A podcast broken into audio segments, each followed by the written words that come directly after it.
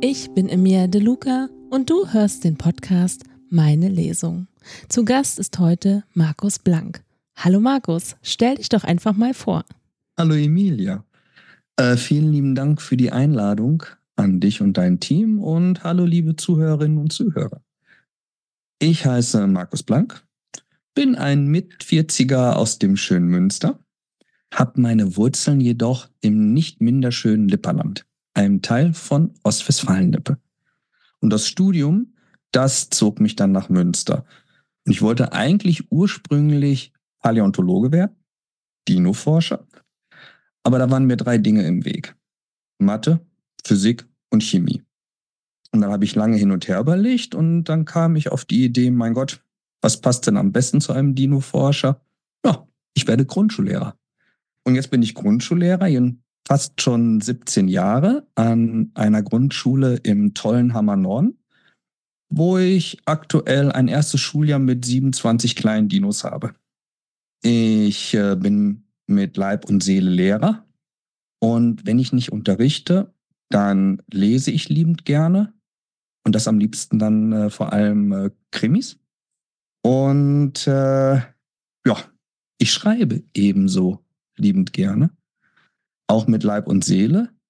Und wie es der Zufall nun mal so will, auch gerne Krimis. Und ähm, geschrieben habe ich immer schon gerne. Ich habe schon äh, früh Geschichten erfunden, ausgedacht für Familie und Freunde und habe das alles so zusammengeschrieben. Und äh, mein größter Wunsch war tatsächlich immer, einmal in die Buchhandlung zu gehen, um nach meinem Buch zu fragen. Und ja, 2021 konnte ich diesen Traum tatsächlich dank eines kleinen Detmolder Verlages erfüllen. Das kurz und knapp zu mir. Du warst in der Buchhandlung und hast nach deinem Buch gefragt? Ich war tatsächlich in der Buchhandlung und habe gefragt, ach, entschuldigen Sie bitte, haben Sie zufälligerweise den neuen Roman von Markus Blank? Und sie hatten ihn. Oh, herrlich. Das war wirklich toll. War aufgeregt wie sonst was und hat mich gefreut. Das kann ich mir vorstellen. Tolles Erlebnis. Auf jeden Fall. Welches Buch hast du denn heute mitgebracht? Ja, ich ähm, habe ja schon gesagt, ich lese total gerne. Zum Beispiel Agatha Christie. Und ich greife aber auch vor allem total gerne zu äh, Regionalkrimis, weil man immer so schön verschiedene Ecken kennenlernt. Ist egal, ob es Eifel ist, Nordsee oder Oberbayern. Ja, und ich habe tatsächlich auch einen Regionalkrimi geschrieben mit dem Titel Ostwestfalenherbst. Und das Buch führt die Leserinnen und Leser in meine alte Heimat, nach Ostwestfalen da wo ich mich auskenne und wo ich auch echt heute noch eine starke Verbindung zu habe. Und ich äh, möchte euch gerne meinen Krimi ganz kurz einmal vorstellen. Und ich würde vielleicht mal so anfangen. Jessica Hase, eine erfolgreiche Hamburger Modedesignerin, hat sich definitiv in den falschen Mann verliebt. Erst langsam erkennt sie, dass ihr Lebensgefährte sich mit der Mafia eingelassen hat. Und nicht nur das, er war auch noch dumm genug, die Mafia zu bestehlen. Als Jessica schließlich erkennt, dass auch sie zur Zielscheibe geworden war, ist es fast schon zu spät. Die bittere Einsicht, dass sie niemandem mehr trauen kann, zwingt sie zum Handeln. Überhastet bricht sie in das ostwestfälische Lüchte auf, dem Ort ihrer Kindheit, in dem einst ihre Großeltern lebten. In dieser beschaulichen und vertrauten Idylle glaubt sie, sich verstecken zu können. Aber die Mafia schläft nicht. Und so wird die Region Lippe zur rasanten Drehscheibe eines Kampfes auf Leben und Tod. So viel äh, dazu. Und ähm, ich würde ganz gerne einen Teil aus meinem Buch vorlesen. Und zwar das erste Kapitel. Obwohl Jessica nicht wirklich etwas sehen konnte, schoss sie mit überhöhter Geschwindigkeit über die schmale und serpentinreiche Landstraße L 946. Draußen lag dichter breiiger Nebel über der Fahrbahn, dem Wald und den Feldern. Er lag so schwer über ihrem Wagen, dass er sich, trotz Jessicas Fahrweise, nicht zu bewegen schien. Ganz so, als wollte der Nebel sie in ihrem Auto zerquetschen. Jessica musste einen Augenblick lang an John Carpenters Film The Fog, Nebel des Grauens denken. Ihr war schon klar, wie verantwortungslos sie gerade durch die Gegend heizte, aber was blieb ihr für eine Wahl? Sie musste so schnell wie möglich vorankommen. Jessica hatte Angst. Sie hatte große Angst, irgendwen oder irgendwas mit ihrem Wagen zu erfassen. Aber ihre eigentliche Angst lag ganz woanders. Es war nicht ihre Schuld, dass sie viel zu schnell unterwegs war, weiß Gott nicht. Aber sie wollte wegen der Schwierigkeiten, in denen sie steckte, auch keine Unschuldigen mit hineinziehen. Jetzt galt nur eins. Sich bloß nicht fassen lassen. Das wäre ihr Todesurteil gewesen. Daran gab es keinen Zweifel. Bloß nicht von der Straße abkommen. Ein Gedanke, der immer und immer wieder durch den Kopf ging. Das hätte ihr noch gefehlt. Nichts und niemand sollte sie jetzt bremsen. Sie musste ihr Ziel unbeschadet erreichen. Vor allem aber als Erste. Jessica spürte ihre Verfolger. Wie viele waren es? Zwei? Mehr? Mindestens zwei. Sie waren doch fast immer zu zweit. Sie kamen nie allein. Die nicht. Sie klebten an ihr, seit sie Hamburg hastig bei schönster herbstlicher Abendsonne Richtung Süden verlassen hatte. Nur einmal schienen sie Jessica verloren zu haben. Diese eine Chance musste sie nutzen. Aber es dauerte nicht lange. Plötzlich tauchten sie an anderer Stelle wieder auf. Ihr Blick verharrte oft im Rückspiegel. Ein Wagen fiel ihr während der Fahrt besonders auf. Ein dunkelblaues Fahrzeug. Als Jessica von der Autobahn abbog, fuhr sie einige Male kreuz und quer umher, statt einen der direkten Wege zu nehmen, was deutlich kürzer gewesen wäre. Doch immer wieder dieses dunkelblaue Auto. Und kaum, dass Jessica den Rand von Ostwestfalen-Lippe, kurz OWL, erreichte, setzte auch schon der Nebel ein. Fluch und Segen zugleich. Die vielen Autolichter auf der Autobahn gaben ihr das Gefühl, nicht allein zu sein. Da konnte ihr nichts passieren. Das war selbst denen zu riskant. Doch abseits des Treibens war sie nun auf sich allein gestellt. Freiwild. Ganz selten, dass ihr jetzt noch ein Fahrzeug entgegenkam. Und wenn, dann bohrten sich die Scheinwerferlichter ganz langsam, wie die Augen eines Ungeheuers durch die Nebelwand. Jedes Mal erschrak sie innerlich kurz. Um den Verstand nicht völlig zu verlieren, ließ sie das Radio laufen. Das war ihr kleiner Tick.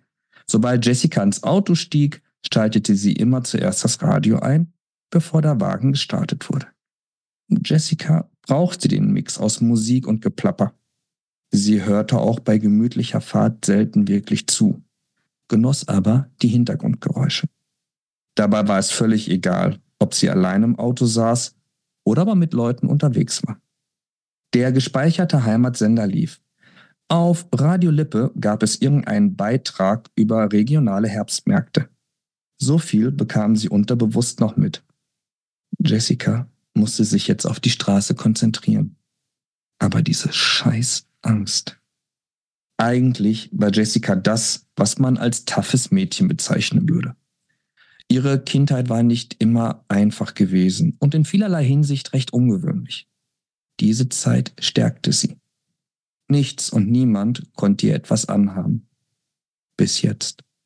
Sie hatte diese gewisse Ausstrahlung, um sämtliche Türen damit öffnen zu können. Das wusste sie. Die Männer lagen ihr reihenweise zu Füßen. Jessica war über 1,80 Meter groß, schlank und hatte lange, blonde Haare. Sie hatte Ähnlichkeiten mit diesen Topmodels mit der Ausnahme, dass sie lässige Alltagskleidung jedem Haute Couture Fummel vorzog. sie war sich ihrer Reize durchaus bewusst und kokettierte gerne auf amüsante Art und Weise damit. Aber was sie wirklich auszeichnete, war ihre Bodenständigkeit, Ehrlichkeit und Treue. Eine echte Ostwestfälin halt. Vor allem blieb sie sich stets selbsttreu.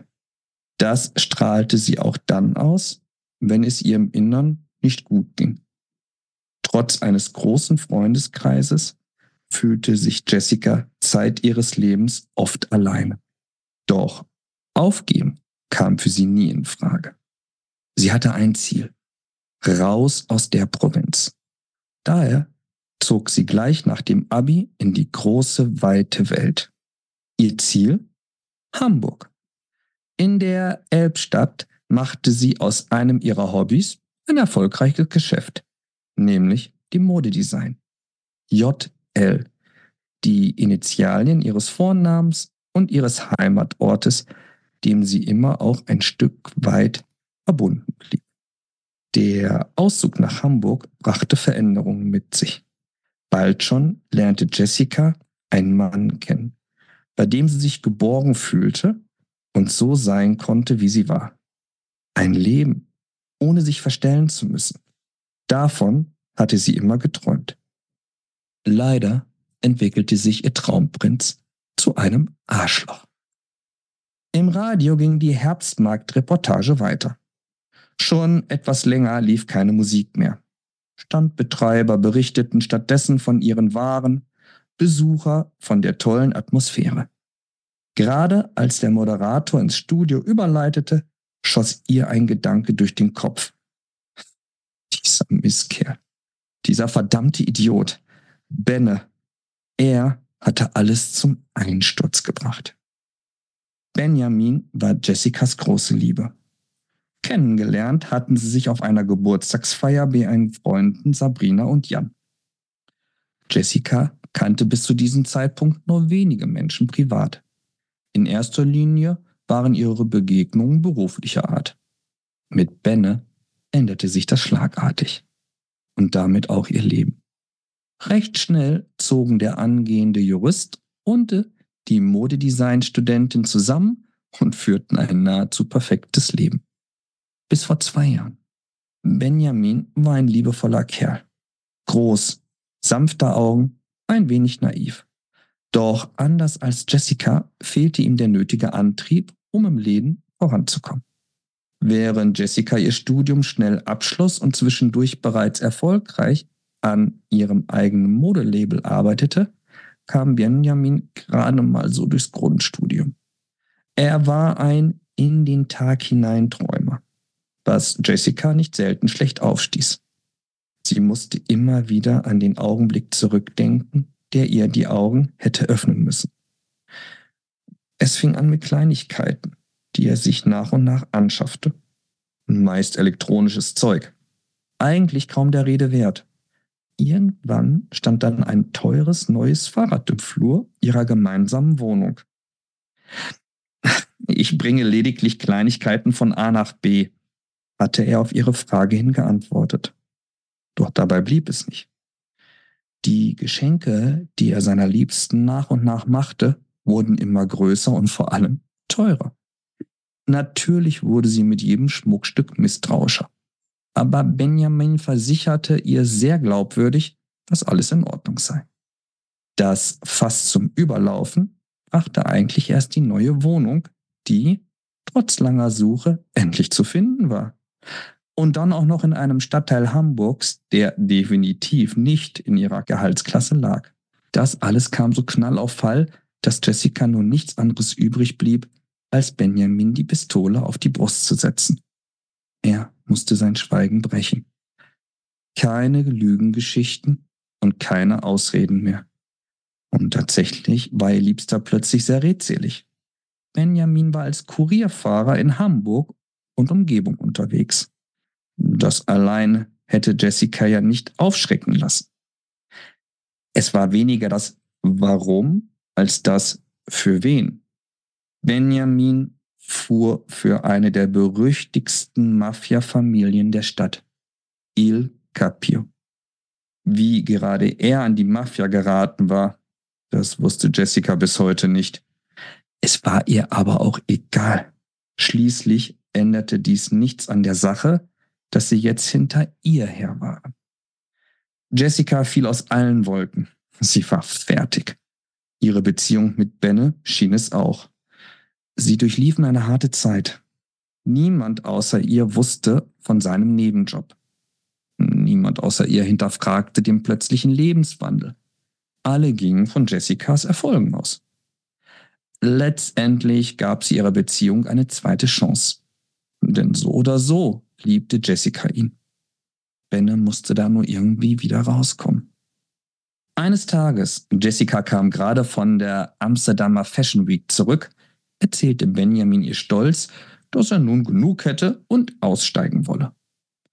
Jessica fiel im ersten Moment ein Stein vom Herzen.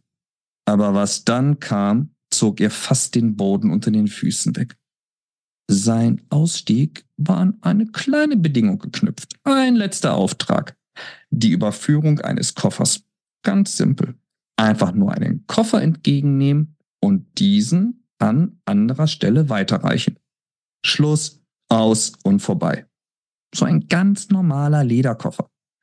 Ein dunkelbraunes Ding mit dreifachem Zahlenschloss. Dafür ein paar Scheine bekommen und obendrauf seine Entlasspapiere.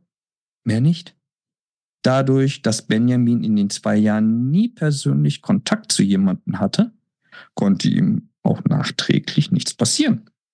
Er sah nichts, ergo wusste er auch nichts. Koffer nehmen, abgeben und alles vorbei. Jessica hätte im Leben nicht damit gerechnet, dass Benne, und je öfter sie seinen Namen im Kopf wiederholte, desto wütender wurde sie, lieber seinen eigenen Geschäften nachgehen wollte. Sie sah ihn noch vor Augen, hüpfend durch die Wohnung tänzeln und singen. Wir sind reich, Süße. Jetzt kann uns gar nichts mehr passieren. Jetzt können wir uns alle unsere Träume erfüllen. Easy. Entgegen allen vorher getroffenen Abmachungen öffnete er den Koffer. Der Inhalt ließ sich in seinen Augen zu Geld machen. Benne, der noch nicht einmal sein altes Fahrrad richtig verkaufen konnte, ohne selbst Geld draufzulegen. Benne war einfach kein Geschäftsmann. Stattdessen wurde er verrückt, größenwahnsinnig. Wie gerne hätte Jessica ihm für seine Dummheit den Kopf gewaschen. Leider kam mir da schon jemand zuvor. Als nämlich klar wurde, dass Benjamin sein eigenes Spielchen spielte, kam es zu einer finalen Begegnung am Hamburger Hafen. Nach einem klärenden Gespräch blieb Benne als einziger am Kai zurück übel zugerichtet, mit Steinen behangen und fest verteut, kopfüber im Elbwasser. Um den Hals eine Schlinge. Jessica erreichte die Nachricht noch am selben Abend. Nun war auch ihr Leben in Gefahr. Der Mafia ging es mittlerweile nicht mehr alleine um den Koffer. Mit Benjamins Tod war auch sie ihnen zu gefährlich geworden. Jessica wusste nichts. Aber das wiederum wusste die Mafia nicht. Darum packte sie fix eine kleine Tasche zusammen und schnappte sich den Lederkoffer. Keine Sekunde zu früh, denn unten im Hausflur hörte sie bereits eilige Schritte nach oben kommen. Zuerst ein Klingeln, dann ein leichtes Klopfen und schließlich das laute Splittern der Wohnungstür. Es musste ja so kommen. Instinktiv hatte sie immer gespürt, seitdem sie von Benjamins Arbeitgeber wusste. Von dem Tag an parkte ihr Wagen vollgetankt in der Nebenstraße. Im letzten Augenblick kroch sie aus dem mickrigen Badezimmerfenster, stieg übers Flachdach des Nachbarhauses und sprang ins Auto. Zündschlüssel rum und los.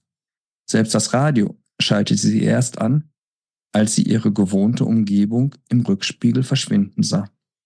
Das war vor vier Stunden. Scheiße, scheiße, scheiße, schrie Jessica in die Herbstmarktreportage hinein und schmetterte die geballten Fäuste mehrmals gegen das Lenkrad. Nach dem Adrenalinkick fiel ihre Körperspannung rapide ab. Im nächsten Augenblick schien alles um sie herum absolut still zu sein. Das Gefühl, wie in einer Blase zu hocken. Und da passierte es. In einer winzigen Nebellücke erkannte Jessica plötzlich einen kleinen, dunklen Gegenstand am Straßenrand. Ein Hase hüpfte auf die Fahrbahn und befand sich auf Kollisionskurs mit Jessicas Wagen. In der Fahrschule lernte sie, bei kleinen Tieren einfach draufhalten, das Lenkrad ja nicht rumreißen, um sich und andere Verkehrsteilnehmer nicht zu gefährden.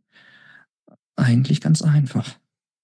Irgendwie schaffte Jessica es, aus dem völlig demolierten Wagen zu klettern. Kopfüber lag das Auto im schlammigen Feldboden, nachdem es sich mindestens zwei, drei Male überschlagen hatte.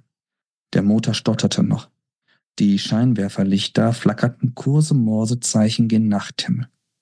Der Nebel umschloss sämtliche Lücken so schnell, wie sie plötzlich da waren. Jessica blieb aber keine Zeit, um zu realisieren, was passiert war. Geschweige denn zu sehen, woher das Blut an ihren Händen kam. Die Knochen taten ihr weh. Die Angst aber hielt ihre 1,80 irgendwie zusammen. Die Tasche mit ihren persönlichen Habseligkeiten ließ sie im Auto zurück. Sie schnappte sich den Koffer und war dann so schnell wie nur eben möglich weg. Trotz aller Umstände wusste sie, wo sie sich befand. Hier in den Wäldern hatte sie als Kind schließlich viel Zeit verbracht. Ihr einziger Vorteil. Von hier waren es vielleicht noch vier Kilometer. Sie rannte los. Die Stimmen aus dem Radio plärrten indes ununterbrochen weiter. Nur wenige Augenblicke später hielt ein Fahrzeug an der Unglücksstelle. Jessica hätte den dunkelblauen Wagen zweifelsohne sofort erkannt. Im Auto saßen zwei Gestalten. Sie stritten sich darum, wer aussteigen und nachsehen sollte. Wie verrückt fuchtelten sie mit den Armen umher und diskutierten lauthals. Aus dem Innern heraus klangen ihre Stimmen blechern und dumm. Schließlich stapften sie gemeinsam durch den tiefen Matsch. Den Motor ließen sie laufen. Die Scheinwerferlichter waren auf das dampfende Autowrack gerichtet. Mit Taschenlampen in der einen und Pistolen in der anderen Hand leuchteten sie jeden Zentimeter des sterbenden Fahrzeugs aus. Als ihnen klar wurde, dass weder Jessica noch der Koffer im Autowrack waren, stapften sie schnell fluchend wieder zu ihrem Wagen zurück und fuhren mit quietschenden Reifen davon. Doch sie hatten eine gewisse Ahnung, wo Jessica zu finden war. So viel erstmal zum ersten Teil. Das ist jetzt aber ganz schön gemein. Ein bisschen Spannung muss ja bleiben. Ja, ich weiß. Ich weiß. Aber es, es ist jedes Mal gemein. Ach, ich glaub's dir. Ich glaub's dir. Danke. Aber ich muss jetzt leider so gemein bleiben. Okay. Das muss ich dann aushalten und dann kommen wir mal zu deinen Figuren. Erzähl doch so ein bisschen was, ähm, was du dir dabei gedacht hast. Stell dir doch so ein bisschen auch mal vor. Ja, sehr gerne. Also zum einen muss ich erstmal sagen, so meine Protagonisten, ach, das sind mehr oder weniger immer so, so Alltagsfiguren, so quer durch die Gesellschaft. Mal ein bisschen überspitzt, aber trotz alledem irgendwie mit so einem gewissen Wiedererkennungswert. Aber trotzdem möchte ich die Hauptcharaktere einmal kurz vorstellen, um dich und auch die Zuhörerinnen und Zuhörer neugierig zu machen. Ähm, ich fange nicht direkt mit Jessica an, sondern mit einer Figur, die später nochmal auftaucht, nämlich den Hauptkommissar Harald Hollmann. Das ist ein launischer Einzelgänger mit Hang zum überhöhten Kaffeekonsum und den stets erfolglosen Versuchen, das mit dem Rauchen aufzuhören. Aber er ist ein riesengroßer Technikfreak, ganz anders als ich.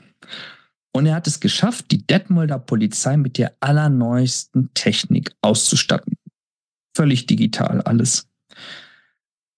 Eine seiner größten Schwächen ist im Grunde genommen, dass er nur wenige Menschen an sich heranlässt. Und so wird er auch völlig überrumpelt, als man ihm plötzlich Thomas Link vorsetzt, einem End-30er, einem Praktikanten, ähm, mit dem er sich auch oft in den Haaren hat. Denn äh, Thomas ist jemand, der ist sehr gewitzt, sehr schlagfertig, muss auch immer das letzte Wort haben. Und ähm, er ist auch ganz anders als sein Chef, denn ähm, Thomas legt sehr viel Wert auf sein Äußeres. Und dem Harald, dem ist das eigentlich völlig egal, wie er rumläuft und was die Leute von ihm denken. Aber der Harald hat ja zum Glück auch noch ein ganz tolles Team um sich herum.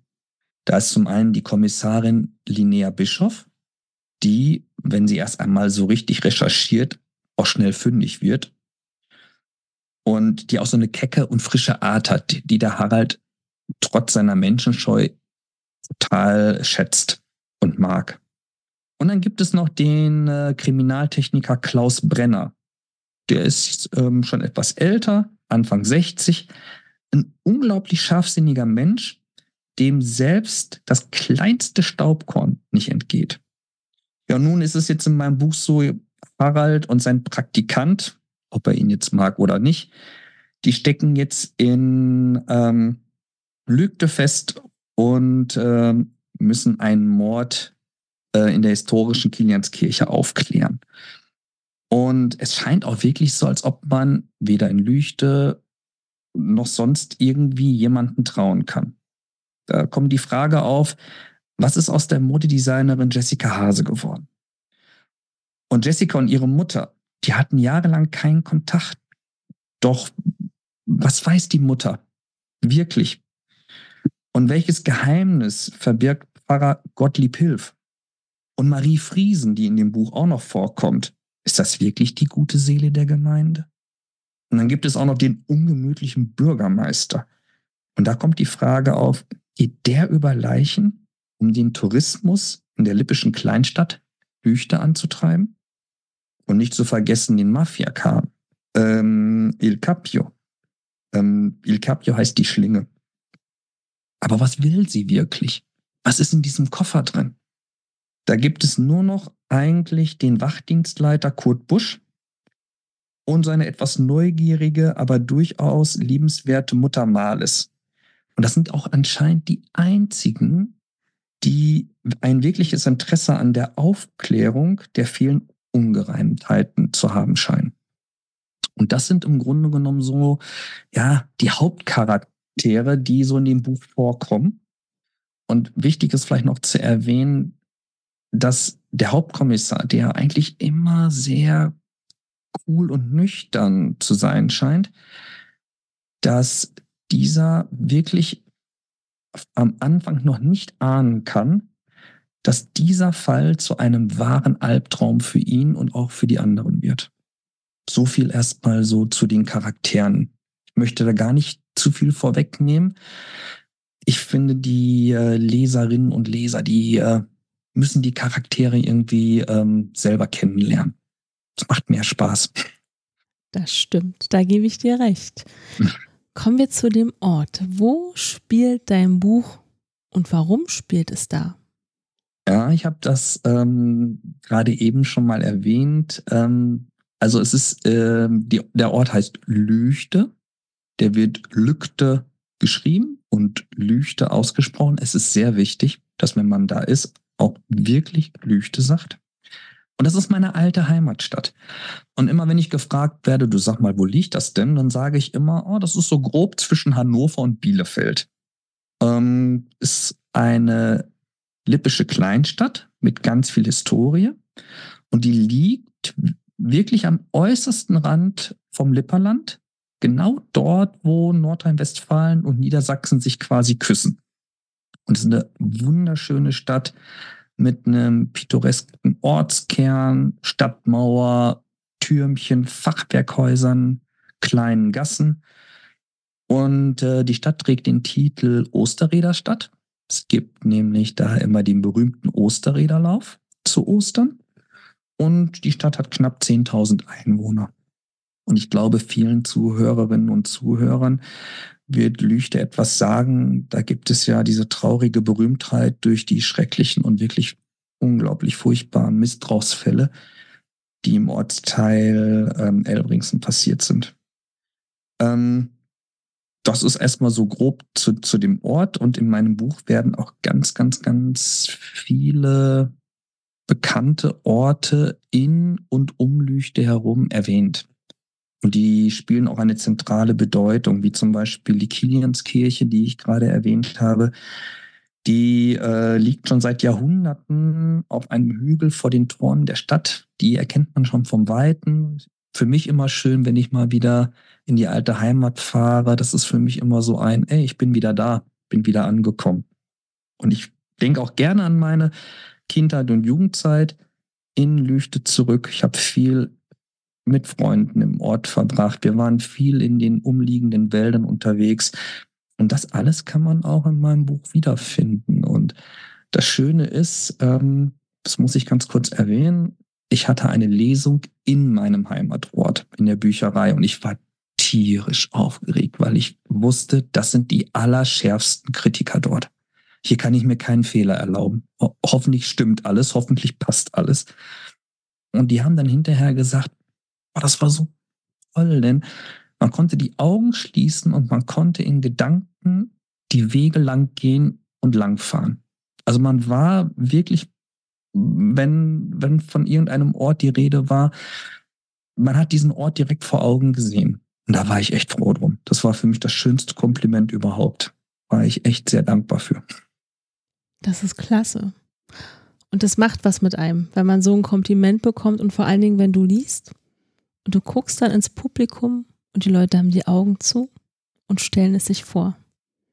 Mega. Ich lese eh gerne vor. Also ich mache auch unglaublich gerne Lesungen. Ich habe sehr gerne Kontakt zu den Zuhörerinnen und Zuhörern. Das ist gerade das Schöne, wenn ich die Leute wirklich sehe, wie die, wie die da sitzen, entweder entspannt und das Ganze wie so ein Film vor deren Augen abläuft oder vielleicht sogar mit Anspannung, weil sie sich fragen, oh Gott, wie geht's weiter?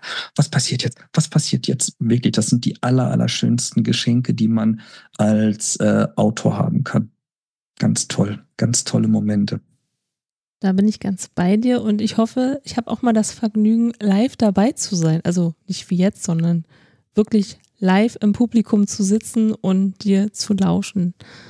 Sehr gerne, jederzeit. Das wäre echt toll, wenn das mal klappt. Also das ist ja nochmal was ganz anderes. Und ich kenne das ja selber und weiß, wie toll das ist. Und mhm. ähm, wenn man das selber gerne macht, das Publikum merkt das. Das ist, das ist so ein Gänsehautmoment. Ne? Am Anfang ist man, ist man sehr nervös und man hat auch Sorge, sich zu verhaspeln und dann fängt man einfach an und die Nervosität, die geht weg. Und selbst ganz ehrlich, selbst wenn man sich verhaspelt, das ist nicht schlimm. Ich fange dann auch, hoffe ich zumindest, denke ich, ich fange dann auch nicht an zu stottern oder äh, ich fange nochmal von vorne an, sondern nee, ich, ich will das, ich will dann einfach weiterlesen. Die Leute sind dann gerade drin und ich möchte sie drin lassen. Sehr vorbildlich. Naja, und wir sind ja Menschen, ne? Ja, das Bei stimmt. Bei jedem kommen kleine Fehlerchen vor und das ist dann auch nicht so tragisch. Das wäre auch sehr komisch, ähm, wenn das nicht so wäre. Noch sitzt hier keine KI. Noch ja. bin ich aus Fleisch und Blut. Gott sei Dank. Na, obwohl, man weiß es nicht. Nein. Versprochen. so, jetzt bin ich natürlich gespannt, ob du an der Stelle weiterliest. Also würde mich natürlich jetzt freuen, die Zuhörer wahrscheinlich auch, aber ich vermute, du machst es nicht. Ich werde tatsächlich nicht dort ansetzen, sondern äh, ein wenig weiter, aber ich äh, möchte versprechen, ähm, es bleibt spannend. Wir lernen nämlich jetzt den Hauptkommissar Harald Hollmann ein wenig näher kennen. Haralds Nacht lief beschissen. Und das war noch freundlich gesagt. Warm waren die letzten Tage nicht gerade. Trotzdem heizte sich seine Dachgeschosswohnung noch einmal richtig auf. Die Luft war stickig und stand. Und wäre das nicht schon Grund genug, läutete zusätzlich pausenlos sein Handy. In regelmäßigen Abständen leuchtete das kleine Handy-Display auf. Der analog läutende Klingelton hallte durch die Wohnung. Obwohl er die Nummer nicht eingespeichert hatte, wusste er, wer am anderen Ende versuchte, ihn zu erreichen. Er erkannte den Teilnehmer an der Vorwahl. Aber Harald hatte keine Lust. Lange war es her, dass er diese Nummer zum letzten Mal gesehen hatte. Sie jetzt wieder zu sehen, wunderte ihn allerdings nicht. Harald war kurz davor, es endlich auf Stumm zu stellen. Da hörte es auch schon wieder auf. Ein letztes penetrantes Klingeln ging in zwei kurze Summer über. Jetzt hatte er also eine Textnachricht erhalten. Sinnlos, sie sofort zu lesen.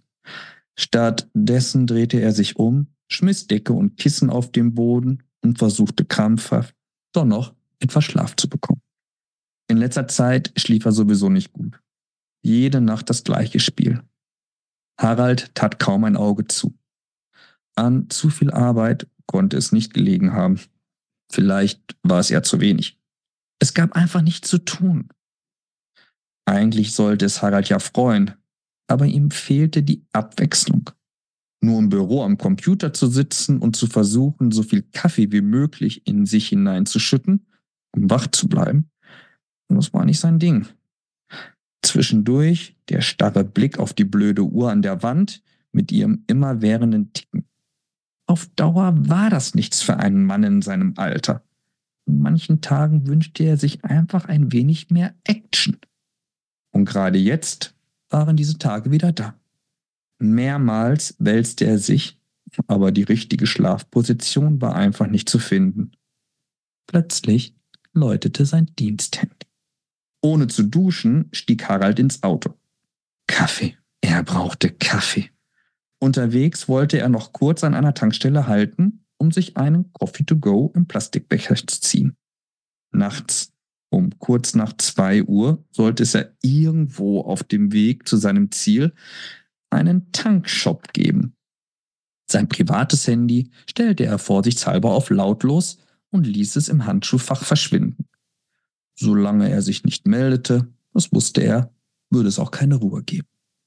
Draußen war es feucht und frisch. Der Himmel lag sternenklar über ihm. Das Gebläse stellte er auf volle Stärke, weil die Scheiben so schnell beschlugen. Auf der Rückbank lag eine kleine Tasche mit Waschzeug und ein wenig Wechselwäsche für ein paar Tage. Bei dem, was er am Telefon auf die Schnelle erfahren hatte, war ihm klar, dass es mit einem halben Tag Arbeit nicht getan war. Müde und mit einer gewissen Anspannung fuhr er los. Lag jetzt die lang ersehnte Action vor ihm? Es gab schließlich einen Mord. Und Mord war nie eine Kleinigkeit. Sein Navi deutete ihm an, dass er sein Ziel fast erreicht hatte. Schon seit einiger Zeit begleitete ihn ein dichter Nebel. Zwischen den Orten Humfeld und Bahntrupp zog er plötzlich auf. Ekelhaft gespenstisches Zeug. Hinter Eschenbruch führte die Straße dann nur noch talwärts bis Lüchte. Erst später erfuhr er, dass genau hier in der Nacht vorher ein schwerer Unfall passiert war. Doch jetzt war er damit beschäftigt, sich auf die Fahrbahn zu konzentrieren. Harald erreichte nach mehr als anderthalb Stunden Fahrzeit endlich sein Ziel. Von seinem Wohnort aus waren es eigentlich nur 50 Kilometer. Aber durch den Nebel war er gezwungen, seine Geschwindigkeit an das Wetter anzupassen. Das Wetter schlug ihm kräftig aufs Gemüt. Obendrein parkte ein gelber Sportwagen so ungünstig, dass er gleich zwei Parkbuchten belegte. Harald war also gezwungen, weiter wegzuparken. Den Weg zur Kirche säumten viele Scheinwerfer. In den weißen Overalls von den Kollegen der Spurensicherung spiegelte sich das Blaulicht der Polizeiwagen wider. Harald war sich sicher, dass dieser abgelegene Ort wohl noch nie solch einen Einsatz erlebt hatte. Durch die hell ausgeleuchteten Kirchenfenster konnte er schon von außen weitere Scheinwerfer im Innern erahnen. Hauptkommissar Harald Hollmann, früh 50er mit leichtem Bauchansatz, fand sich inmitten eines emsigen Treibens wieder. Mit seinen zerzausten Haaren, den dicken Augenringen und dem Dreitagebart machte er einen ungepflegten Eindruck. Aber das störte ihn wenig. Seit zwölf Jahren war er Leiter der Lippischen Mordkommission in Detmold. In dieser Zeit modernisierte er die Polizeiarbeit im hohen Maße, während die Anzahl der registrierten Straftaten in diesem Teil von Ostwestfalen-Lippe stetig sank. Harald stand nicht lange allein. Klaus Brenner, Leiter der Kriminaltechnikabteilung und guter Freund, kam den 1,90 Hühn mit einem Kaffeebecher entgegen. Er wusste, was Harald jetzt nötig hatte. Natürlich war sein Versuch, eine offene Tankstelle zu finden, fehlgeschlagen. Die schwarze, bittere Flüssigkeit war lauwarm, aber der kurze Koffeinkick tat ihm gut. Klaus war mit 1,70 deutlich kleiner als Harald und mit 62 Jahren auch ein Stück älter. Doch er hatte stets einen wachen Kopf, scharfe Augen und eine ausgezeichnete Aufnahmefähigkeit, die Harald schon immer bewundert hatte. Wie ich sehe, hast du den Weg gut gefunden? Kennst du den Ort? Nicht wirklich, brummte er ihm entgegen. In Lügde war ich noch nicht. Äh, wo genau bin ich hier eigentlich? Harald musste zugeben, dass er, obwohl er schon so viele Jahre in Lippe lebte, von Lüchte noch nie wirklich gehört hatte. Er selbst wohnte in Lage, nur wenige Kilometer vor Bielefeld. In den lippischen Randgebieten hatte er deutlich weniger zu tun. Vielleicht, weil es hier bisher sehr ruhig und beschaulich zuging. Bis heute zumindest. Mensch, Harald, wie lange lebst du schon in Lippe? Er wandte sich der vertrauten Stimme zu. Haralds Kollegin Linnea Bischof kam flotten Schrittes um die Ecke. Sein zerknautschtes Gesicht verrät ihr, dass es ihrem Chef nicht nur an Schlaf mangelte. Lüchte, spricht man das aus? Und dabei betonte sie das Wort überdeutlich. Nicht lügte. Wo kommst du denn weg? So kann aus dir aber auch echt kein echter Lipper werden. Stimmt, zischte er zurück. Dafür braucht es Generation. Linnea schmunzelte. Sie streckte nach und nach einen Finger in die Höhe und zählte auf. Schlechtes Wetter, kein Schlaf und mieser Kaffee. Dass du es überhaupt bis hierher geschafft hast, du Nöckelherm. Das grenzt ja schon fast an ein Wunder. Sag mir lieber, was wir hier haben. Und das Ganze bitte auf Hochdeutsch. Harald wirkte muffig, grunzte aber ein wenig. Er mochte Linnea vor allem ihre freche und direkte Art. Die ostwestfälisch-lippischen Ausdrücke interessierten ihn jedoch wenig. Trotzdem wusste er natürlich, dass mit Nöckelherm nichts anderes als ein Miesepeter gemeint war. Klaus mischte sich kurzerhand wieder ins Gespräch ein. Äh, das ist die Kilianskirche. Ein schöner Bau, nicht wahr? Die denkmalgeschützte Kirche ist aus dem Mittelalter. Im Innern sind Wand- und Gewölbegemälde aus dem 12. und 13. Jahrhundert. Äh, wusstest du außerdem, dass Karl der Große hier Harald klatschte spontan in die Hände und sagte laut, Super, alles einpacken, Fall gelöst. Unser Mörder ist ein gewisser Karl der Große. Bitte, Klaus, ich brauche Fakt, keine Geschichtsstunde. Äh, lass mich raten.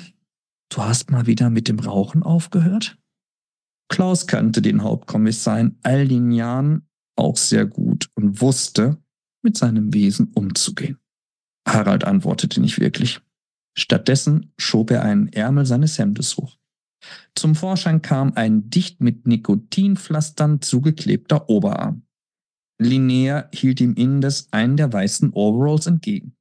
Dass ihr Chef den eh nicht anziehen würde, lag auf der Hand.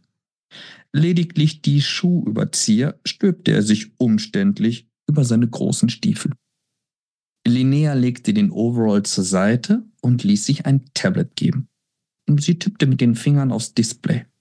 Beim Aufleuchten erschienen zahlreiche Fotos. Harald schaute sie sich flüchtig an. Beim Betreten der Kilianskirche stieg ihm ein kalter, aber durchaus vertrauter Geruch in die Nase. Ähm, wir haben es hier mit einer bisher unbekannten Person zu tun. Die Fingerabdrücke lassen wir später durchs Raster laufen. Hier ist der Internetempfang nicht so gut. Aber schau selbst.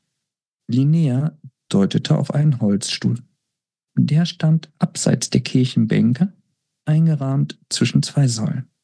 Darin, perfekt ausgeleuchtet von allen Seiten, hockte eine gut gekleidete Person.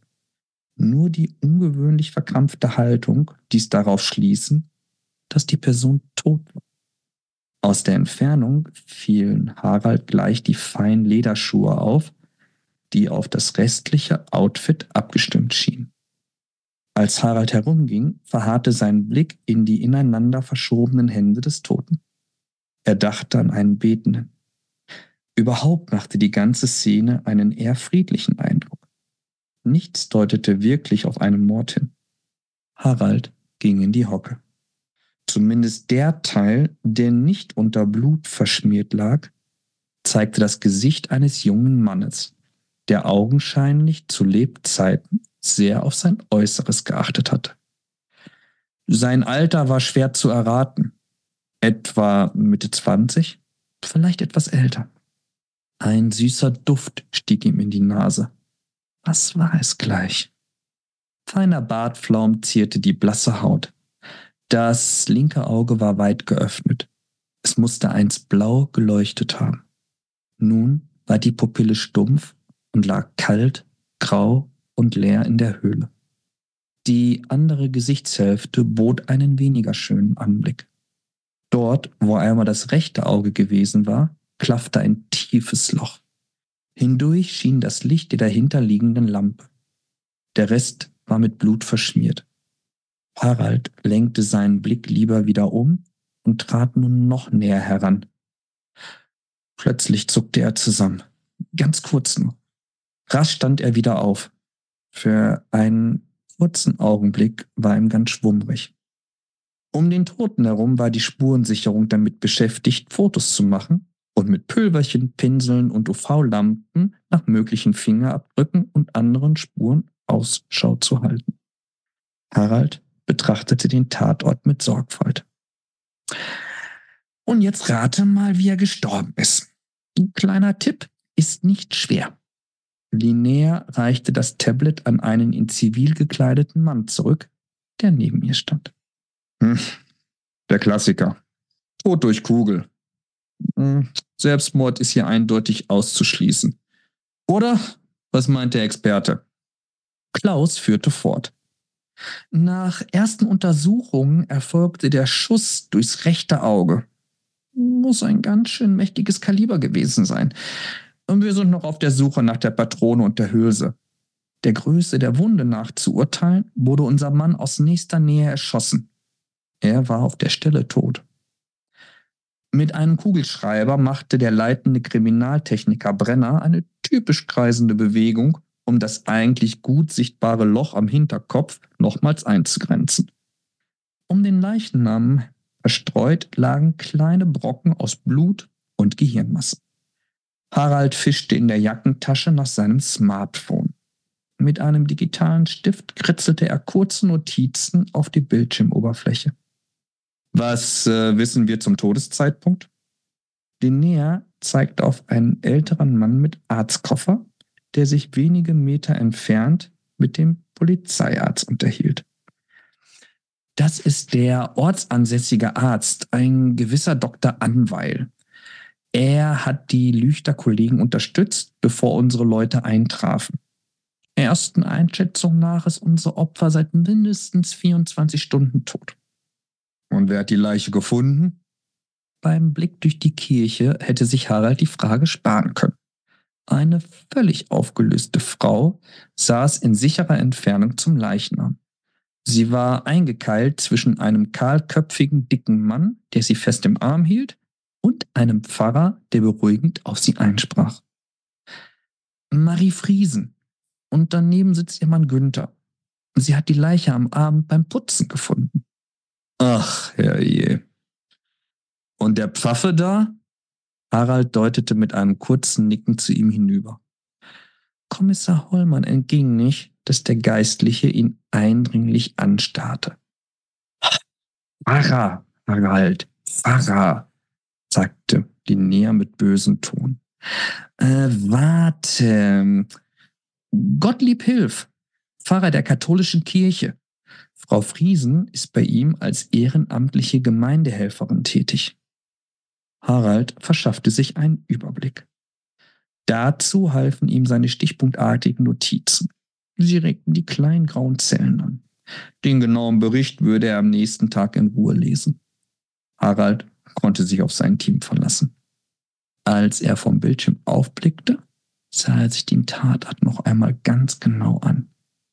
Irgendetwas machte ihn stutzig. Klaus und Linnea kannten ihren Chef lange genug. An seinem Blick konnten sie erkennen, dass es in seinem Kopf gerade richtig ratterte. Spann uns nicht auf die Folter, Harald. Was ist dir aufgefallen? fragte Klaus. Auch ihnen war bei der ersten Sichtung des Tatorts etwas komisch vorgekommen. Harald atmete einmal tief durch. dabei kam ihm wieder dieser Geruch in den Sinn. Unserem Opfer wurde von vorne durch den Kopf geschossen. Das ist korrekt, stimmte Linnea kurz ein, ohne ihn wirklich unterbrechen zu wollen. Aber das passt nicht zusammen. Die paar Blutspritzer am Boden. Und hier. Er fuchtelte mit dem Finger umher. Die sauberen Wände um die Sitzbank. Auch die Säulen, lupenrein. Dazu die scheinbar wahllos umherliegenden Hirnstückchen und Schädelreste. Bei einem Schuss wie diesen müsste das hier aussehen wie in einem Splatterfilm.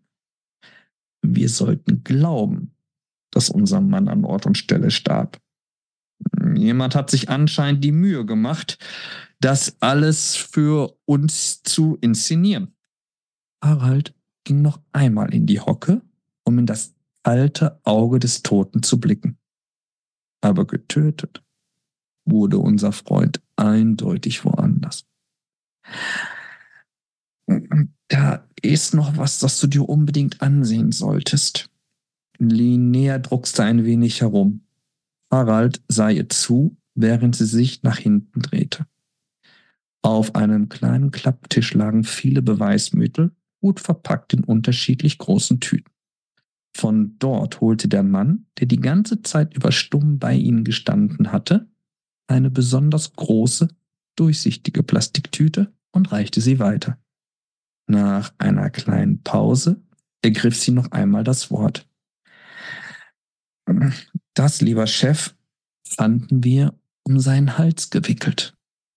Harald erschrak nun regelrecht beim Anblick auf den Inhalt. Ein Seil zu einer Schlinge gebunden.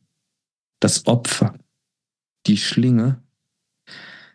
Spätestens jetzt ahnte Harald, dass dies ohne Zweifel der Anfang eines Albtraums war. Und damit muss ich dich jetzt wieder allein lassen. Nein. oh, ich war gerade so drin, ja. Also. Das freut mich. Mir ging es gerade wieder im Publikum. Oh, Vielen Dank. Das ist, das, so soll es auch sein. Das freut mich sehr. Sehr gern. Und ich muss dir auch sagen, du hast eine ganz besondere Art, dein Buch ähm, vorzulesen. Ich lese gerne. Nicht nur als äh, Lehrer ähm, lese ich den Kindern unglaublich gerne vor. Ich mache das einfach total gern. Deshalb, ich freue mich immer über ähm, jede Gelegenheit. Sei es eine Lesung oder jetzt hier bei, bei dir im Podcast. Es ist einfach toll, es macht Spaß. Das Aber vielen Dank. Das merkt man. Aber wie gesagt, du machst es komplett anders, als man es kennt. Ist mir sofort aufgefallen. Und ich finde das richtig gut. Man kann dir Danke. sehr gut folgen, ja. Also man ist mittendrin, ja. Also man ist im Geschehen drin und ist Zuschauer. Ja, super, danke. Fernsehen für den Kopf. Ja, genau, so muss es sein. Vielleicht magst du so ein bisschen was über die Entstehung von deinem Buch erzählen, so von der Idee bis zum fertigen Buch. Alles, was, was du so erzählen möchtest. Ja, das kann ich sehr gerne machen. Ähm, es hat tatsächlich lange gedauert, bis das Buch endgültig fertig war. Also von der ersten Idee bis zum Druck waren es fünf Jahre. Dabei habe ich das Buch angefangen, die ersten Ideen aufgeschrieben, habe es dann an die Seite gelegt, dann wieder rausgeholt, wieder ein bisschen was gemacht und ähm, habe tatsächlich so die letzten zwei Jahre vor dem Druck intensiver dran gesessen und habe dann ähm, ja die Story aufgebaut. Ich arbeite generell so, wenn ich wenn ich schreibe, dann ähm, ich brauche Papier, ich brauche einen Stift, ich kann das nicht sofort am Computer und dann mache ich mir erstmal Skizzen, ich mache mir ein Grundgerüst. Und mit diesem Grundgerüst arbeite ich dann und das versuche ich dann mit Hilfe des äh, Computers dann irgendwie so ein bisschen in Reihenschrift zu bringen. Und ähm, wie gesagt, also bis dieses Buch fertig war, äh, vor allem die letzten zwei Jahre, da war noch mal richtig intensiv viel Arbeit drin. Aber es hat unglaublich viel Spaß gemacht. Und ähm, ich bin auf die Idee zu einem Krimi gekommen. Ich, ich lese halt unglaublich gerne Krimis und ich schaue auch gerne Krimis im Fernsehen. Und ich bin von zu Hause aus geprägt mit den Miss Marple-Filmen. Ich bin geprägt worden mit äh, Edgar Wallace-Filmen. Die gucke ich auch heute noch unglaublich gerne. Und ich ein Stück weit sind diese Prägungen auch in dem, in meinen Büchern wiederzufinden. Also in dem, was ich jetzt äh, herausgegeben habe im Ostwestfalen-Herbst und auch, so viel möchte ich vorweg schon mal verraten, im zweiten Teil, den ich jetzt gerade schreibe. Du schreibst an einem zweiten Teil? Es gibt eine Fortsetzung. Auf jeden Fall. Also ähm, ich möchte gerne äh, mit dem Team weiterarbeiten und auch weiterhin in meiner alten Heimat in Lüchte. Dabei soll es äh, gerne bleiben. Das finde ich klasse. Es macht unglaublich viel Spaß. Ich muss zugeben, ich komme nicht so gut voran, wie ich gerne würde, weil das ist nun mal so, mein Hauptjob ist, ich bin Lehrer. Und das geht immer vor. Die Arbeit in der Schule geht immer vor. Und ich glaube, die meisten Autoren kennen das auch. Ähm, ich kann nicht sagen, so, morgen zwischen 15 und 16 Uhr setze ich mich hin und arbeite. Das, das funktioniert nicht. Ich muss so ein innerliches Gefühl haben, boah, jetzt bin ich irgendwie im Flow. Also jetzt, jetzt kriege ich, jetzt kriege ich den Drang zu schreiben und dann muss ich auch sofort anfangen. Sonst ist das Gefühl schnell wieder weg. Eine perfekte Überleitung zur nächsten Frage. Wo schreibst du? Hast du einen besonderen Ort oder sagst du, es ist egal, wo ich bin, ich kann überall schreiben? Hast du mhm. eine bestimmte Tageszeit? Vielleicht hast du ja auch Rituale. Oh, hast du eine interessante Frage. Ähm, also tatsächlich kann ich am wenigsten gut schreiben zu Hause, obwohl ich ja hier alles hätte. Also ich schleppe meinen ganzen Wust an Klamotten, den ich dann zum Schreiben brauche, Laptop. Ich habe immer eine Kladde, wo ich mir Notizen mache.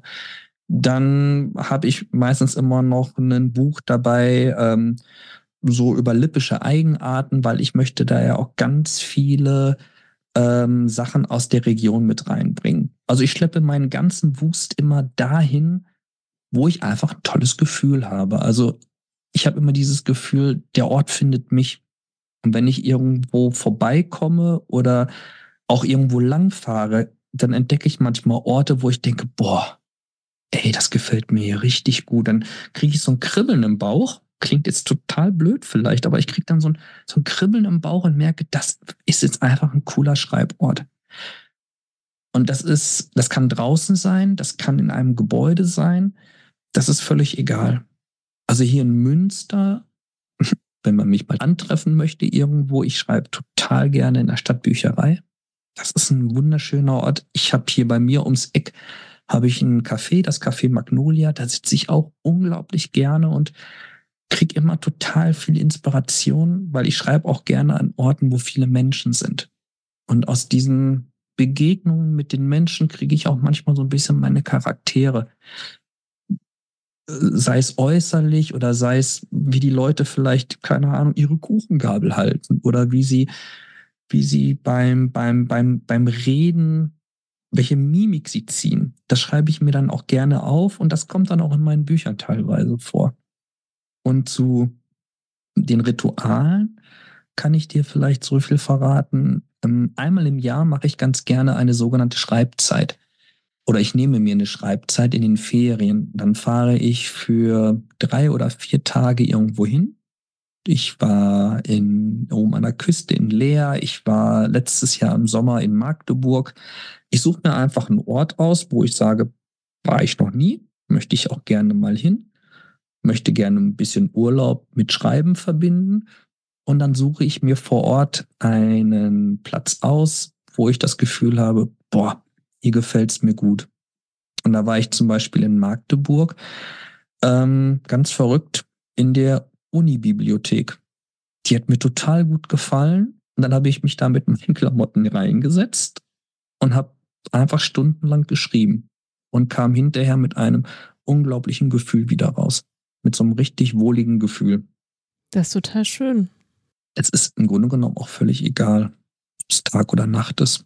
Also ich muss einfach dieses Gefühl haben, jetzt ist es, jetzt, jetzt passt es, jetzt kann ich was, oh, jetzt kann ich ein paar Zeilen irgendwie aufs Papier bringen. Liest du viele Bücher? Sehr gerne sogar. Ähm, tatsächlich mehr in den Ferien, so während der Schulzeit eher ein bisschen weniger. Und ähm, ich kann aber an keiner Buchhandlung vorbeigehen, ohne nicht einmal reingeguckt zu haben. Und ähm, wir haben bei uns hier eine Buchhandlung und oh, da komme ich rein und in dieser Buchhandlung riecht es nach Büchern. Das finde ich so schön. Das riecht so wie früher, wenn man irgendwo in so einem Laden reinging und man konnte am Geruch erkennen, hier gibt's Kerzen, hier gibt's Käse, hier gibt's Fisch. Ich kann am Geruch erkennen, boah, hier gibt's Bücher und das ist einfach toll und da bin ich gerne und mein Motto ist ja immer, nicht ich finde das Buch, sondern das Buch findet mich. Also ich lasse mich zwar immer gern so ein bisschen inspirieren von Titeln und von Covern, vor allem, ich kann es anders sein, äh, entweder sind es Krimis oder vielleicht auch gerne Dino-Bücher. ähm, aber ich muss so ein Buch öffnen und die ersten Zeilen lesen. Und entweder hat es mich dann und sagt hier, ne, ich bin genau das richtige Buch für dich. Oder vielleicht auch nicht. Und so komme ich irgendwie an meine Bücher ran, die ich gerne lese. Du hast bestimmt ein Bücherregal mit Dino-Büchern und ein Bücherregal mit Krimis. Ich habe tatsächlich, ähm, ja, es ist tatsächlich ein Stück weit so, genau. Ich habe wirklich tatsächlich ähm, eine ganze Palette an Dino-Büchern, die ich natürlich immer nur pseudoweise für meine Schule kaufe, ne? für die Schüler. Ähm, ich bin einfach noch, ich finde das Thema toll. Ich mag das Thema einfach. Aber ich habe auch eine unglaubliche Palette an Krimi-Büchern. Und das haben wir jetzt in der Schule bei uns eingeführt. Das finde ich total toll. Bei uns im Kollegium haben wir jetzt eine kleine Mini-Bibliothek, ähm, wo wir gesagt haben, da kann jeder, wer will, ein Buch reinstellen und sich auch ein Buch wieder rausnehmen. Es gibt nur eine Bedingung. Es darf nichts mit Schule zu tun haben. Es muss einfach ein Buch sein, egal ob Krimi, Liebesroman, völlig egal. Es muss einfach ein Buch sein, ähm, was man nichts mit der Arbeit zu tun hat. Und da legen dann jetzt auch äh, viele Kollegen mal ein Krimi rein. Und dann nimmt man sich davon auch gerne mal so zwischendurch einen mit. Und ähm, ja, lernt mal wieder andere Krimi-Autoren kennen. Das ist eine tolle Idee. Macht Spaß. Macht richtig Spaß. Ich bin eh ein Bücherei-Fan. Finde auch das Prinzip Ausleihen oder auch das Prinzip Weitergeben total schön. Und ja, dann ja, kriegt man nochmal so ein bisschen den Geschmack von anderen mit. Vielleicht auch nochmal einen Tipp. Mensch, lies unbedingt die und die Buchreihe super gut. Und ja, finde ich super. Ja, ich kann dir auch eine Buchreihe empfehlen, dann später. Sehr gerne. Bin immer für jeden Tipp zu haben. Na, das ist super. Was macht für dich ein wirklich gutes Buch aus? Mich muss ein Buch wirklich fesseln. Also früher war ich immer so der Meinung, ähm, wenn ich ein Buch lese und es gefällt mir beim Lesen nicht, ist es egal welches Genre, aber es gefällt mir beim Lesen nicht, dann muss ich diesem Buch trotzdem, ähm, also ich muss diesem Buch trotzdem die Chance geben, komm, ich lese dich bis zum Ende durch. Das mache ich mittlerweile nicht mehr. Äh, für mich ist ein gutes Buch packend. Und wie gesagt, das muss ja noch nicht mal ein Krimi sein. Ähm, das ist völlig egal. Mich muss dieses Buch reinziehen. Und ich krieg beim Lesen immer ganz schnell Kopfkino. Und ähm, bei mir muss auch im Kopf wie so ein Film dieses Buch ablaufen und dann hat das Buch mich. Und dann bleibe ich auch dran und dann äh, lese ich dieses Buch auch bis zum Ende durch. Da bin ich ganz bei dir und ich finde auch, ähm, es gibt ja genügend Leser, ne? Der eine findet mhm. das Buch toll, der andere nicht. Also ich finde das auch völlig okay, mhm. weil jeder, ähm, auch wenn es jetzt Krimi ist, ja, Beispiel Krimi, du schreibst ja Krimi, ähm, ja dir kann ein Buch zum Beispiel gefallen, was mir jetzt nicht gefällt, was mich absolut nicht abholt. Ne? Also sowas gibt es ja. halt und ich finde, da kann man auch ehrlich sein, solange man mhm. sachlich bleibt und sagen, nee, für mich ist das jetzt nicht gut, das Buch, für dich ist es gut, ist auch völlig okay. genau. Das finde ich auch das Schöne, dass wir alle unterschiedliche Geschmäcker haben. Also ein Liebesroman. Ich weiß nicht, vielleicht kriege ich auch irgendwann mal einen zur Hand und ich sage, wow, super. Ähm, bisher ist das, ich habe mal ein, zwei, drei angefangen, die mir empfohlen wurden. Ich habe sie nicht zu Ende gelesen, mir haben sie nicht gefallen, aber es ist schön zu wissen, dass es andere Menschen gibt, die sagen, das war jetzt genau das Richtige für mich. Und das finde ich das Schöne. Für jeden ist irgendwo etwas dabei. Genau. Es gibt ganz viele Bücher und ganz viele Leser. Daher, ich glaube, es wird jeder abgeholt, egal was er mag. Ich kann mich noch erinnern, dass es damals diesen Hype um Harry Potter gab. Und ich habe diesen Hype nicht verstanden, weil ich die Harry Potter Bücher nicht gelesen habe. Überhaupt nicht, hat mich nicht interessiert.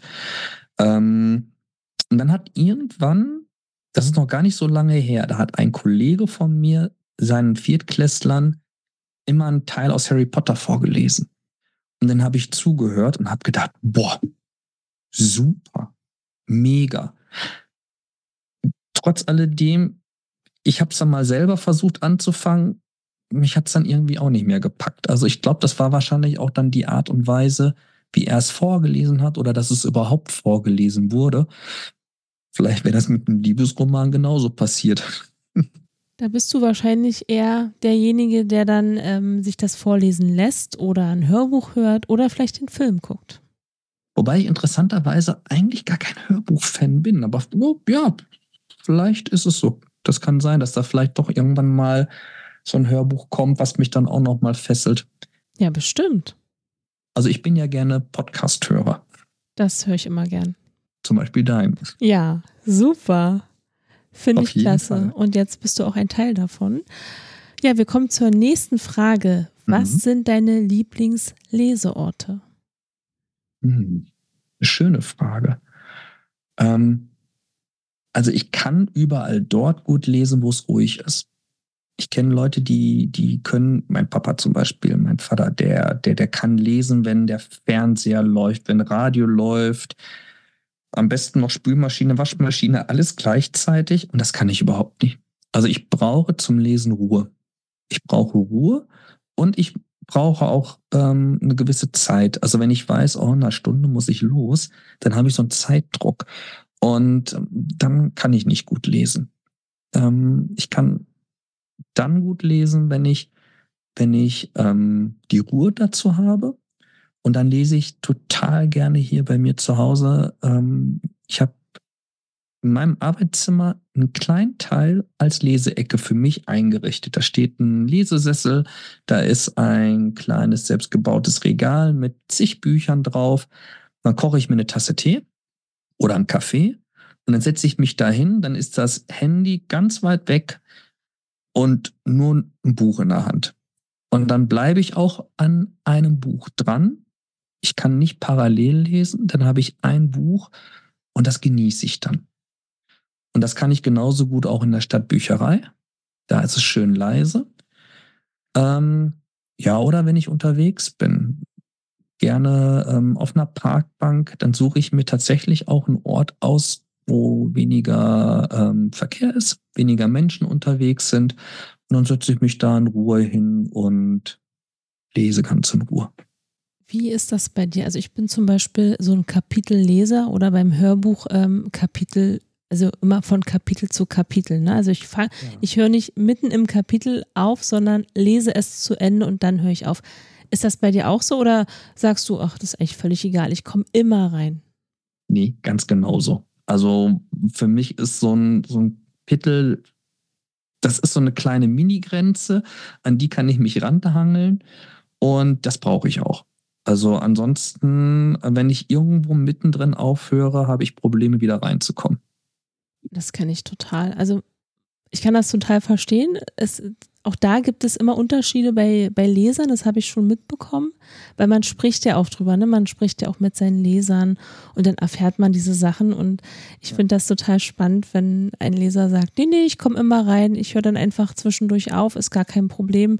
Ähm, ich finde es schwierig, aber ähm, es ist schön, dass es ähm, solche Menschen gibt, die das können. Das bewundere ich, weil oh ja. Ja, oder wenn du abends im Bett liest, ne? Also es machen ja, ja. auch viele, die abends im Bett lesen. Ähm, ich weiß nicht, wie es bei dir ist. Wachst du früh auf? Hast das Buch auf dir drauf liegen oder liegt es vielleicht da neben dir und du weißt gar nicht mehr, was du gelesen hast? Also es ist tatsächlich so, dass es, ich schlafe beim Lesen glücklicherweise nicht ein. Also ich, auch wenn ich müde bin, dann sage ich, komm, nee, jetzt bis zum Kapitelende, wenn ich mich jetzt noch irgendwie so ein bisschen durchschlagen muss, das mache ich jetzt. Ähm, ich habe bei mir eher das Problem, ähm, dass ich manchmal beim Lesen, oh, da hast mir so viele Gedanken durch den Kopf. Und ähm, ist egal, ob es Gedanken sind, die zu meinem Buch zu tun haben oder Gedanken über Schule oder über private Dinge. Und dann merke ich, oh, die letzten zwei Seiten, äh, was ist da jetzt eigentlich nochmal genau passiert? Und dann muss ich wieder zurück. Und das kann mir auch passieren, wenn ich ein Buch längere Zeit äh, liegen lassen habe und ähm, habe nicht weitergelesen. Und da habe ich dann auch Schwierigkeiten manchmal. Ich weiß nicht, ob es dir oder den äh, Zuhörerinnen und Zuhörern manchmal auch so geht, wenn ein Buch ganz viele Personen hat, also ganz viele Protagonisten. Ähm, und ich habe ein Buch längere Zeit äh, nicht mehr gelesen. Oh, da muss ich wieder überlegen, wer war das denn nochmal? Ach Gottchen, wo kommt denn die Person plötzlich her? Gab sie vorher auch schon? Also das kann tatsächlich dann schon mal passieren. Das hatte ich letztens. Also daher äh, ist immer ein bisschen schwierig dann. Es ist immer beruhigend zu hören, dass es anderen auch so geht. Ja, ja. Ähm, aber es gibt Bücher, da kommt man wieder rein, aber das war jetzt so ein japanisches Buch und mhm. finde ich auch total toll, aber ähm, man sollte es nicht zwischendurch weglegen, sonst ja. wird es schwierig, genau. Wo findet man dich denn bei Social Media? Ich habe mich am Anfang ein bisschen schwer getan, da so, so ein bisschen mit reinzukommen. Aber mittlerweile mache ich das ja, zwischendurch schon mal ganz gerne. Also ich bin zu finden auf Facebook unter meinem Namen Markus Blank und dann vielleicht noch mit dem Zusatz Münster. Und auf Instagram kann man mich auch finden unter kleingeschrieben Monkey unterstrich Blanki.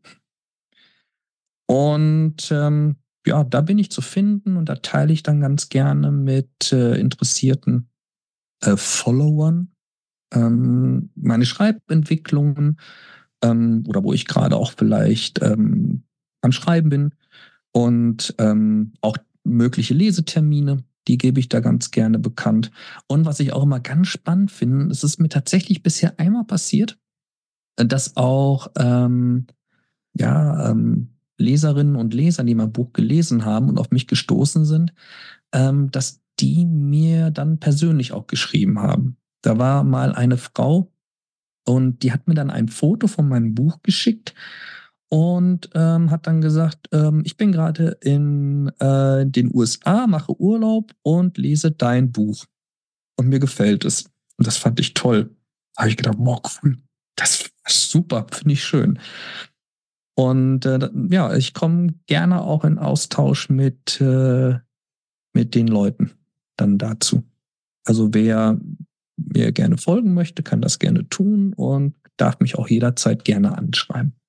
Oh, das würde ich dann natürlich auch machen an eurer Stelle. Ihn einfach mal anschreiben, ein bisschen Feedback geben und vielleicht mal fragen, kommst du vielleicht auch mal in meine Stadt und hältst eine Lesung? Bin zu, zu fast allen Schandtaten bereit. Also tatsächlich, ich äh, habe jetzt zum Beispiel im Mai eine Lesung in Büsum. Also ziemlich weit weg von Münster in einem Hotel. Und ähm, wie gesagt, ich komme auch gerne nach Berlin oder sonst wohin. Das habe ich gleich mal notiert. Das ist hervorragend. Jetzt wollen wir aber alle wissen, wo wir dein Buch kaufen können, weil du hast ja jetzt vieles offen gelassen und ja, ja jetzt wollen wir natürlich wissen, wie es weitergeht. Also wo können wir dein Buch kaufen? Ja, sehr gerne. Ähm, also wer Spaß dran hat, äh, zu erfahren, wie es äh, ausgeht, der kann mein Buch entweder direkt über den Hober Verlag in Detmold ähm, bestellen. Äh, man kann mein Buch auch in jeder Buchhandlung bestellen. Das ist auch möglich. Oder ansonsten halt im Netz, wo es Bücher gibt. Und man kann mein Buch als Taschenbuchausgabe erwerben oder seit einiger Zeit auch als E-Book. Hervorragend. Also für jeden was dabei. Und wir kommen, Auf jeden Fall. Wir kommen jetzt leider schon zur letzten Frage. Schade. Ja, das ist wirklich sehr schade. aber du kommst bestimmt wieder mit dem zweiten Teil. Daher sind wir alle beruhigt. Auf jeden Fall. Was wünschst du dir von deinen Lesern? Spaß an meinem Buch. Ich wünsche allen Leserinnen und Lesern Spaß an meinem Buch und ganz viel Kopfkino dabei. Also ich hatte Kopfkino. Ich hoffe, die Hörer auch alle. Und Vielen Dank. ja, besucht ihn einfach mal bei einer Lesung vor Ort, wenn ihr die Möglichkeit habt. Und Sehr, sehr, sehr gerne. dir danke ich, dass du heute mein Gast warst. Es war wirklich eine hervorragende Lesung. Ich kann es nicht anders sagen. Es war wirklich richtig toll, auch das Interview. Ich fand das total klasse. Ich habe sehr viel Spaß gehabt. Ich danke dir und ich wünsche dir heute noch einen schönen Tag. Ich danke dir und deinem Team auch und du warst einfach eine ganz tolle Gastgeberin und ich komme gerne wieder. Vielen lieben Dank. Ich danke dir. Also, bis zum nächsten Mal. Eure Emilia. Wenn dir die Folge gefallen hat, abonniere den Podcast und über eine Bewertung würden wir uns sehr freuen. Meine Lesung.